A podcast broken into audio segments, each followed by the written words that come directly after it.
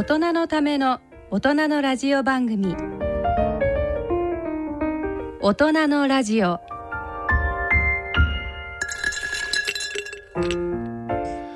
明けましておめでとうございます。坪田和夫です。明けましておめでとうございます。西澤邦弘でございます毎年この後にご挨拶が 言えないんですけど。毎年この 西田さんの聞くのが楽しみですよ。でも今年もよろしくお願いします。今年も、えー、ご機嫌をテーマにお送りしたいと思いますのでよろしくお願いします。はい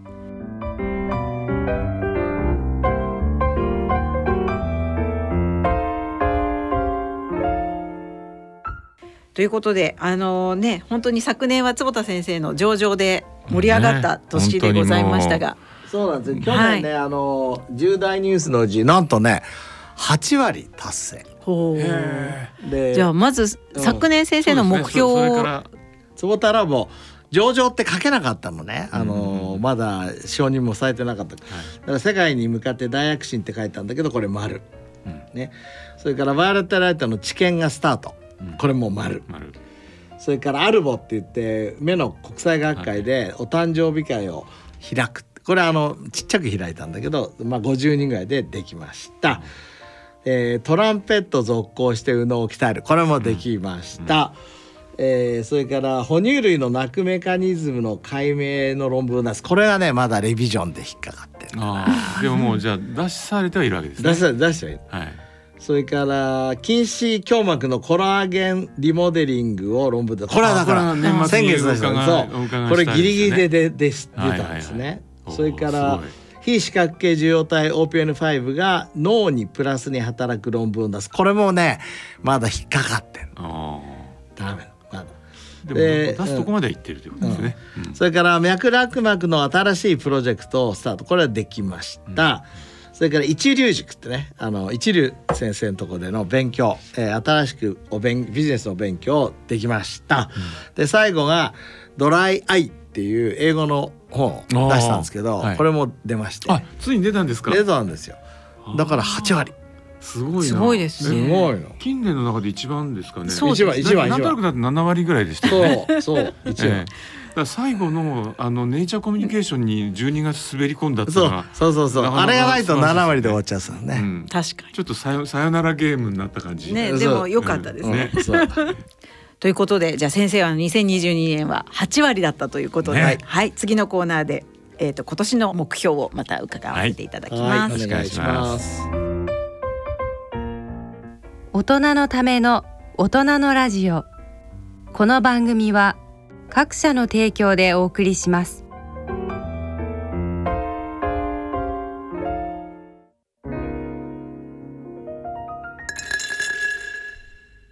大人のラジオ。は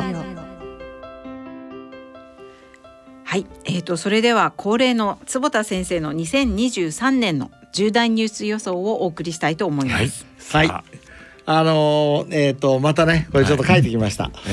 えっ、とまあ坪田ラボ上場したので今あのーまあ時価総額経営っていうのをやってるんですけど、うんうん。だからすなわちその毎日毎日喜んだりとか楽しんだりとか契約取ったんじゃなくてやっぱり坪田ラボというものの価値を上げていく。えー時価総額経営って言いますが。一番坪田ラボの時価総額を倍にする。これ言言っていいんだよね CEO として一応これだから目標です。目標だからね、はい。あのーそうここそう言ったの約束じゃありませんので、はいはいでも目標。ちなみにそのためにはどんなことをする、ああそうですね。今あのー、大体300億円ぐらいの時価総額だったんでこれ倍ってことは600億なんで、うん。結構大変なんですよ。うん。だから PR が今非常に高すぎるので、やっぱり、えー、と利益をちゃんと確定していくことと、それから今知見がどんどん進んでるのでその知見をきっちり一個ずつやっていく、うん。結果を出していく。それから大型契約があの取れ始めたの。で例えばこの間あの去年の10 11月かな？10月かな？あの TTT 社っていうあの Google と三点が作った会社があるんですよ、うん。はい。有名な。あの次世代型の眼科の会社と大型契約したんですね。はい。でこういうものをもっとバンバン作っていくっていうことでやっぱ上げていくのかな。うんうんっていうのが一番楽しみですね。はい。2番目はこの今進行している禁止予防のバイオレットライト治験これは160名の小学生を対象にしてるんですが、はい。えっと、まだ現在の時点では完全に組み入れができてないんだけど、うんこれまあ組み入れ完了して、はいえっと、前に進むっていうのが実際にスタートすると。もうスタートしてるんであす。、そっかうん。組入れですね。が完了はいなるほどなるほど。で3番目がですねまあこれはあの今度アルボっていう国際学会はニューオーリンズっていうジャズのメッカだよ。じゃあ去年の誕生日誕生会よりもなんか もう全然盛大にやってやろうかと思って。ステージですかいよいよ。いやそうですね。ライブですねあのライブ そうライブそれであのーちょうどですねそのアルボの週に、えーニューオーリンズジャズフェスティバルがあるんですよ。あだからもう世界中の人たちが集まってきてるのであ。はいだからそういう人たちと一緒になんかできないかなと。すごいすごい構想ですねそれ。すごい構想だってニューオーリンズのジャズフェスでしょ？ねうんすごいフェスじゃないですか。そうそうそれには出れないねもちろんだけどそれの 一日ね一日前にれ。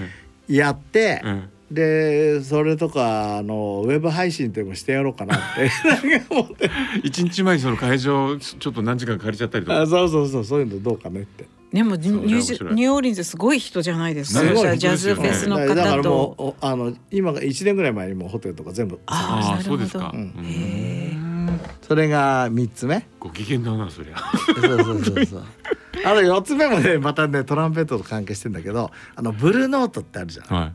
あの それもじゃはいはいもう誰あそでも知って。こでやってみたいな。それってえ？やるっていう目標なのかやってみたいって先生目標じゃないあですかやるやるやる。あやる？やるやるやるやる。うん。上げましたねだいぶ。うん、だいぶ上げたよね。これは、うんまああの一昨日あ去年か。一昨年か、うん。あのクラップスっていうまあ小さい箱だったけど、ええ。ブルーの大きいもんね。いやだってブルーノートでやったらすごいですよ、うん、それじゃちゃんおお1ちゃんとご万円ぐらい招待します。うん、えね1万円ぐらいこう取るわけじゃ取れるわけじゃないですかそうだね。食事つけてね。ね。でっていうのをやってみて。すっげえな。それクローズドでやるんですよね？だから、えっとそれでまあウェウェブで、うん。あの例えば塩さんの皆さんとか興味あったら ウェブで聞いていただけるような形いやこの間もそうしたしねそれがいいんじゃないかなと。ニューオーリンズとブルーノート。なんかあの、三年目ですよね。そうそれでさだからう会社の中でもさ、うん。CEO がさそういうのやるのはいいのかと、ね、だからそれをいいっていうストーリーにするために僕が作ったストーリーは、えトランペットとか音楽やると右脳が開かれると、えうん。ね、で左脳でやってたら、うん。そのベンチャーを、うんその例えば1兆円企業にするぞなんて言った時に、ダメだと、はい。左脳じゃせいぜい10倍だと。100倍にするにはやっぱりどうですか？右脳そのためにはトランペットが必要だっていうなんかこじつけじゃないんだよ。いやこれ本当にそういう論文もあるんだから、はいはいはい。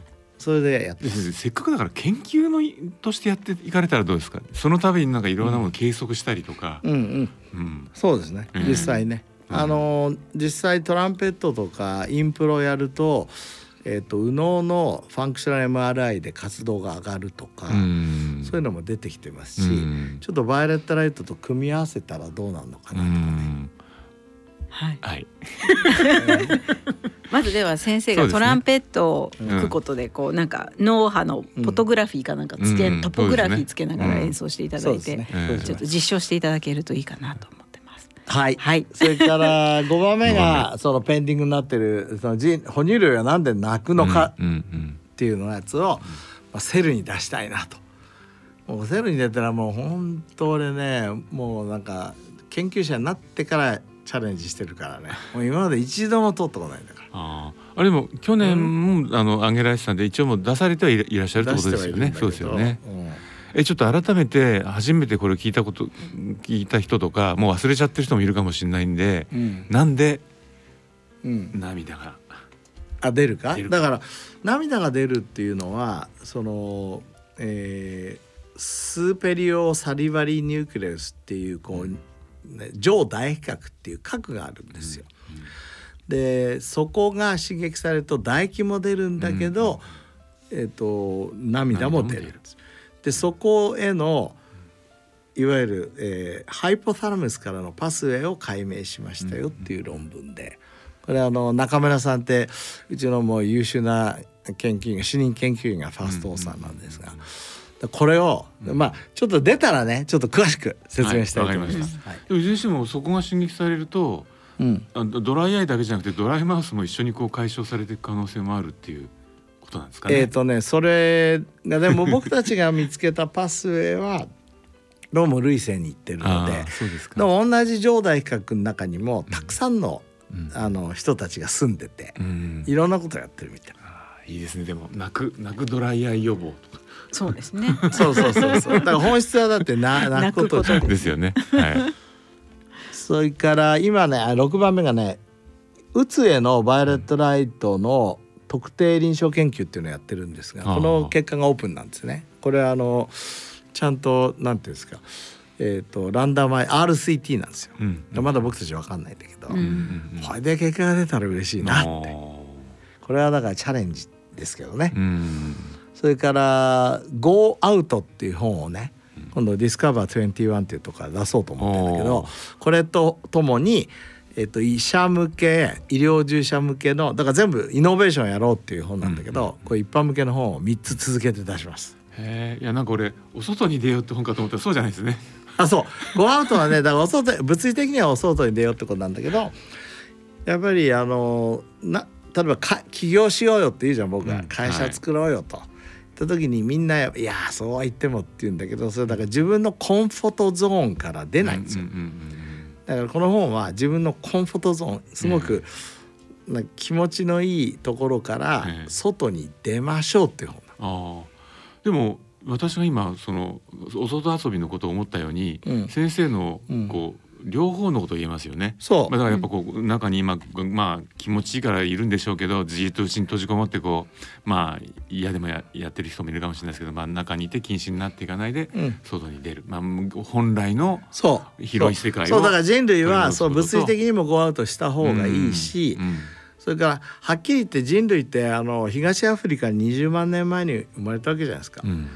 でずっとそこにとどまってたってよかった。うんうんでもゴーアウトしたわけうんうん。んで日本なんか来るのさあの大変だったわけよ。うん。う。んあの台湾からこう与那国島にこうそうね。あのなんか船船をね、そう。流されたりしながらね。そう。ええ。だからそれゴーアウトしたから今があるんで、うん。我々はゴーアウトというものを、うん。まあ自分たちのやっぱり生存のね一つのツールに使ってると。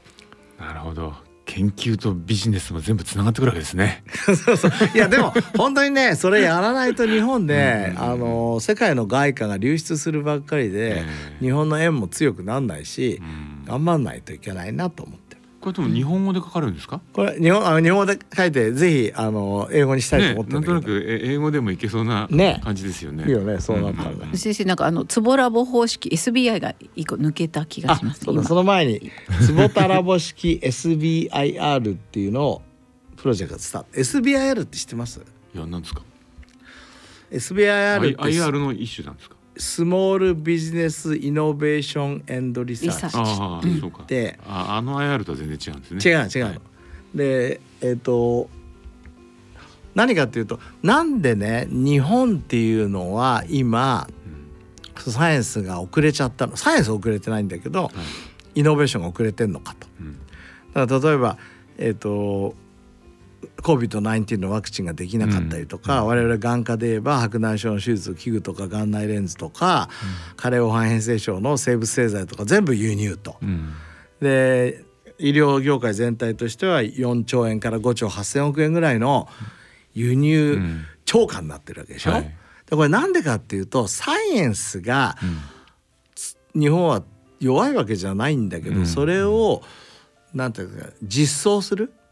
いわゆるコマーシャリゼーションする仕組みがないんですよ。うんで実はこれアメリカもなかったんですよ。うんので1980年にサイエンスファウンデーションのローランド・ピペットっていう人がすげえ面白いことを考えたの。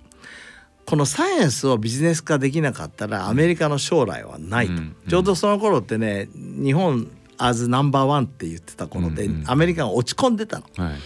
で彼がもう議会を説得してスモールビジネスイノベーションリサーチっていうプログラムを始めたんですけどそれ何かっていうとですね、えー大学とか研究所にいる若い研究者をスターにするプロジェクト。あああさそれで思い出した。聞いたことありました。言ったよね。はいはいはい。ね。そうですねはい。だから最初の1500万ぐらい渡1500してよね。はいはい。それからうまく1年ぐらい経ったら1億5,000万渡すと。でこれを2,500億円毎年今でもやってんだよ。だからどのぐらい、えー、2,500億年っていうことは1年間あ10年間で2兆5,000億でしょ、うん。それをもう40年やってる。うん。10兆円ぐらいぶち込んでる、うん。でも10兆円によって、まあアイロロボットもできうん。ロボット掃除機もできれば、うんうん。こういうあのワクチンもできれば、もうにうんアメリカの産業の6割ぐらいはもしかしたらこれでできたかもしれないって言われてる。うん。でそれ日本はなかなかスタートしてないんだけど、それのめっちゃ小さい版をうん。坪田ラボでやってみようかな、おおー。なるほど。面白いでしょこれ考え方事業として。事業としてっていうか今うちはあのいろいろなあのなんていうんですかね共同研究が主体なんだけど、はいはい。その時に、まあ、ただ共同研究に名前を付けただけって言えばそうなんだけど、うん、それをビジョンはそれだと、そうそれをだからむ向こうの共同研究する若手の先生がスターになるような形にすれば、えあのーもっと共同研究面白いですね。ん。10年ぐらい経ったら坪田ファンとかできるかもしれないですね。いやそうなったら面白いな それから、えっと、最後から2番目が目の疲れを取る新しい眼鏡の臨床研究。これ今ねちょっとまだ内容は言えないんだけど、ええ。この眼鏡かけてると眼鏡が。かけてるだけで目の疲れが取れるんですか？っていうようなものをやりたいなと。これもまだ確証じゃないですよ、はいはい、確証じゃない。でも上げておられるってことはもう仮説はあるわけですよね。仮説だけ。もちろん。まああの、論文はね書いたりしてます。へえそれは今まで私たちがこの番組を通してき伺ってきたことの中にヒントはえヒントはいっぱいあるんだけど、うん。あのちょっとこれ以上は知財の関係とかで言えないんですけど。それからあこれはねあのもう始めますけど YouTube で情報発信を始めるおう。ちょうど番番組と やってみようかなと。最近僕 YouTube で勉強してんですけど、はあれいいですよい、いねや本当にすごいねこんなにいろんなものがあるのかってぐらいありますよね。そうそう。うん。え先生ちなみにどんな勉強されてるんですか？あ僕があの YouTube で。ファンの、ええ。一つはだからいわゆるビジネス関係、うん。あのーまあ入山さんの講演聞いたりとかさ、えー結構いっぱいあるじゃないですか、うん。あとマイケル・ポーターもやってるし。あそういうのをたりとか、はいはいはい。それから生物学でも、まあ、いろんな人がその例えば ER ストレスとはこういうもんですよとか、マクロファージとはこういうもんですよとかうん。やってるし、うん。あの neuroscience 僕今眼科から neuro neuro に行こうと思ってるからさ、うん。 neuroscience の方に行こうと思ってうん。やろうとえー。そういうのもじゃあ今 YouTube で実際ご覧になられたりしながら思って。うん。自分もやろうと。そうそうこれあのいいなと思って自分もやる。だから自分はだから光サイエンスとか、えお外で遊びましょうとー、か、えいわゆるこういうゴーアウトとか、はいはいはいこういうものをちゃんと言ったらいいかな。ーなるほどね。いやでも去年あのあなんですかあのお上場記念パーティーでうん流されてた映像なんかだって十分もうあの番組化されてたじゃないですか。そうですね。スボラボまあ熊さんが。ね。ご機嫌対立ですよね。久いやだからなんか保さんがねあの昔のテレビ局のですよね。プロデューサーの力を発揮してでそういう意味では仲間の中にこうもプロもねいるし、そうですね。これはあのオープンイノベーションの力ですよね。えー、へという。え面白い。早くなんか。何パーセントが成功するでしょうか。一番今回のや中で先生があのハードルが高いって思ってるのはどれですか？ハードルやっぱり坪田ラボの時価総額を倍にするって結構大変かな大変そうですね。うん、その治験が終わってロイヤリティが入ってくるのが2026年以降なんですよね、うんうんうんだからそれまでにそれだけのストーリーうまくできればいいなと思ってんだけど、うん。でも分かんないですよね。これやってそうですよ。だってもしかしたらニューオーリンズで何かやったらすごい話題になっていきなり株価高騰とかね。そそちらですか？み。あとやっぱりあのセルに論文が出たら俺は本当嬉しいなとう思う、ん。ね。ということででも、うん。本当に2023年も夢いっぱい野望いっぱいで、ね。野望いっぱい。は野望いっぱいですよね、うん。本当に。これあのあの僕たち今坪田ラボで OKR っていうやり方で、あの目標管理システムを使ってるんですね。ええ。あの知ってる？OKR 前それお話ねちょっと伺いました。そうそう Objective Key Result です。ね。はい、はいで言ってみればこれ OKR なんですよ僕。うんうにとって、ん。だからストレッチしてるわけ。うん。で7割ぐらいいけばいいと。うん。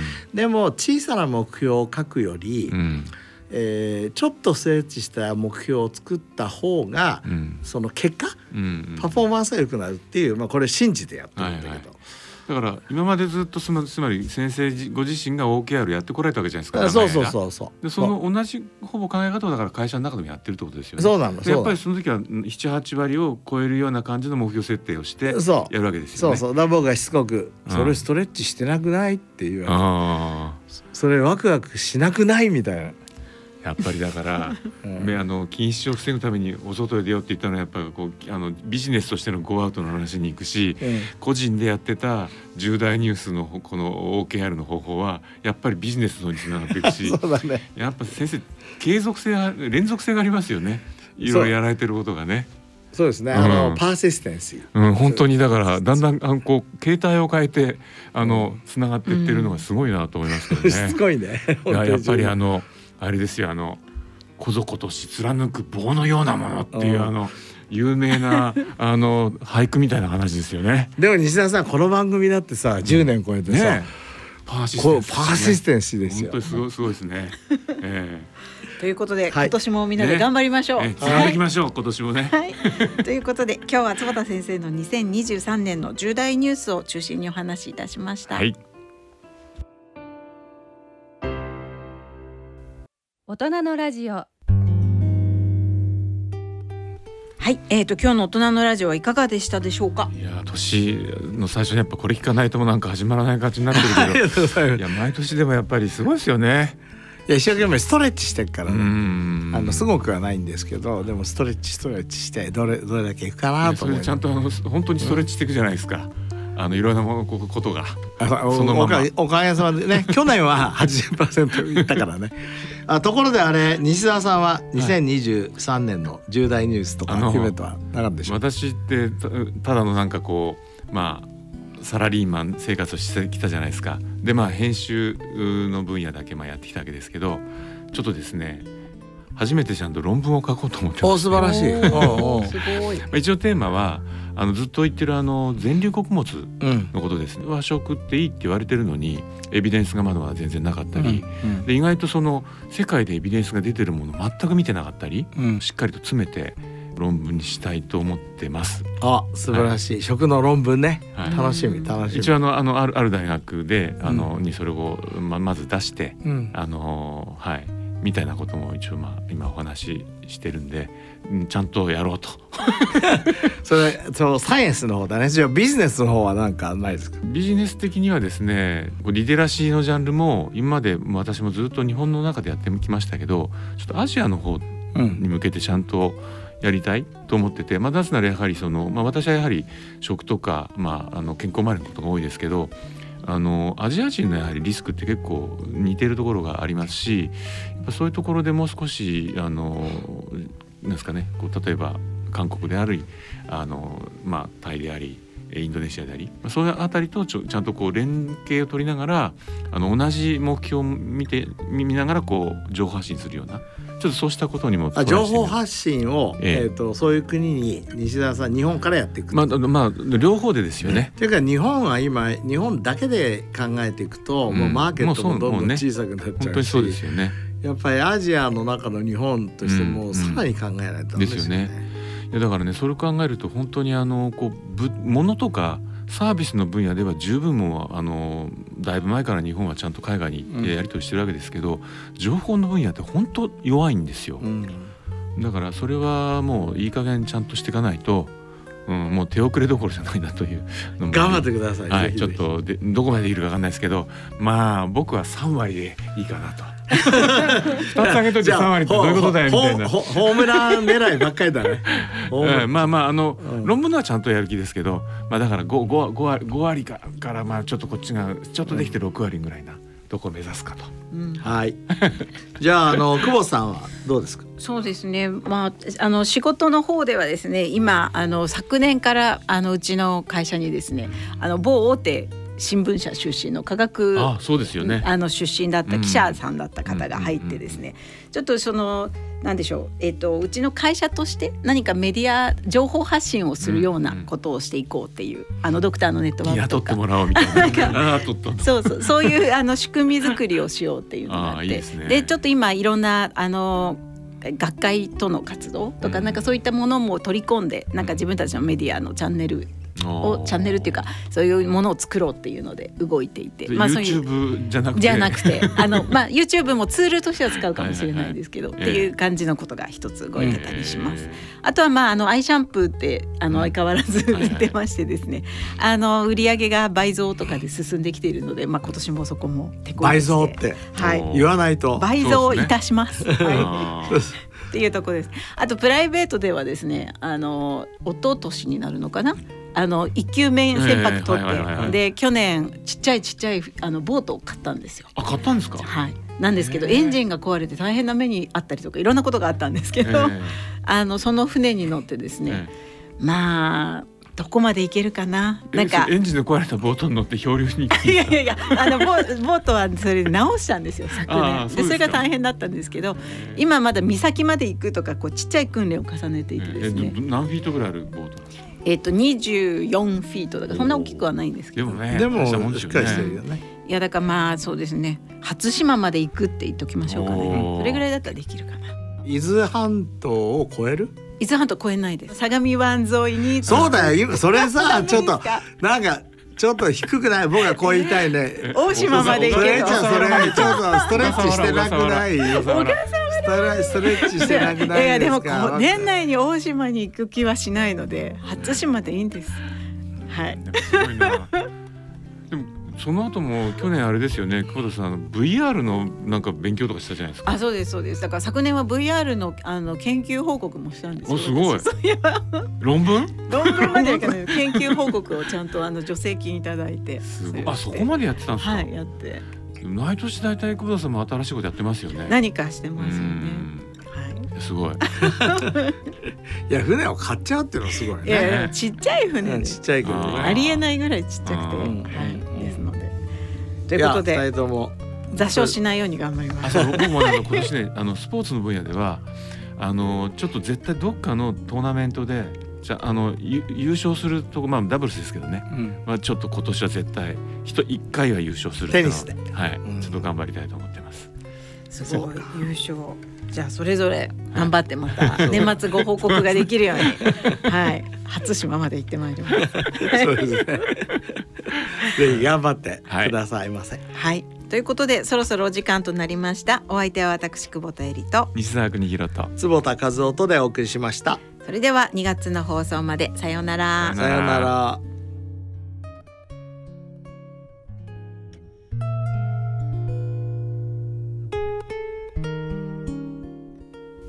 大人のための大人のラジオこの番組は各社の提供でお送りしました。